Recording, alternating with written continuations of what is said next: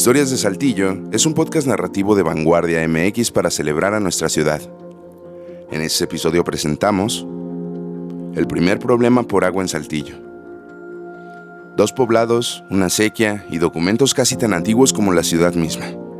¿Los problemas se extinguen o solo evolucionan? Si la situación sigue así, el pleito por el agua no terminará jamás. Esta frase le emitieron hace 445 años los primeros habitantes de lo que hoy es la capital coahuilense. La convivencia entre vecinos y el líquido vital fueron la combinación perfecta para que se detonara el primer problema por agua del que se tiene registro en Saltillo.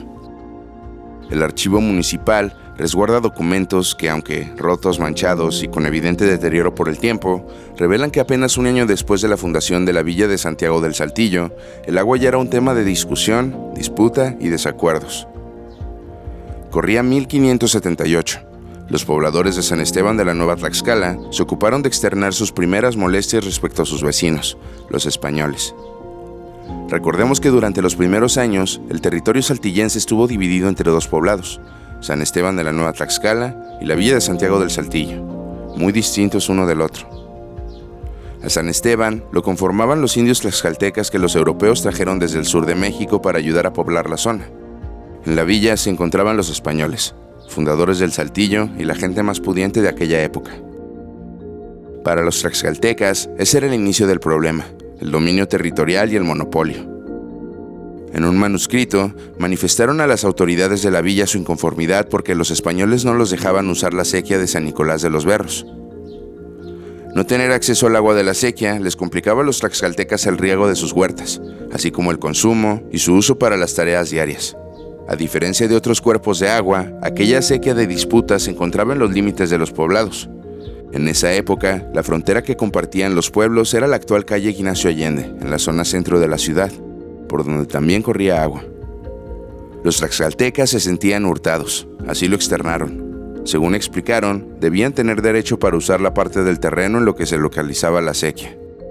Pero apenas se supo que los tlaxcaltecas estaban quejando recurriendo a las vías oficiales, Pedro Vega, residente de la villa, se apresuró a hacer presencia en la casa del ayuntamiento para compartir su versión de la historia.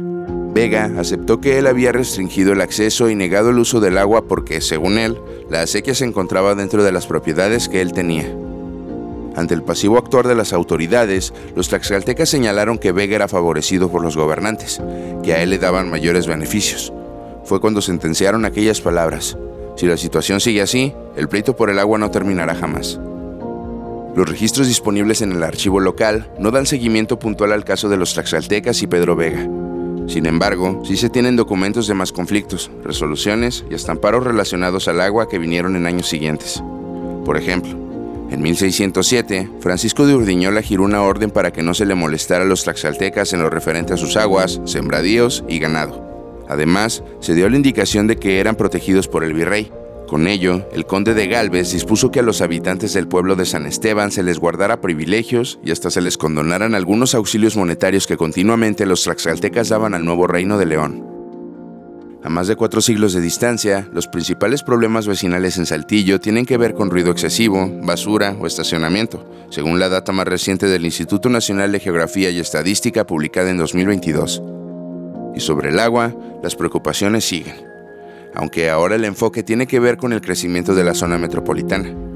Cada vez somos más, cada vez se requiere perforar más pozos acuíferos para abastecer a todos los habitantes en sus distintos sectores. Aquellas acequias que corrían por las superficies de este valle como algo tan natural, como la puesta del sol, ahora solo viven en historias como esta. Esta historia fue investigada por Adrián Armendaris, narración y producción de Ramiro Cárdenas. Idea original, Carla Guadarrama, Adrián Armendaris y César Gaitán.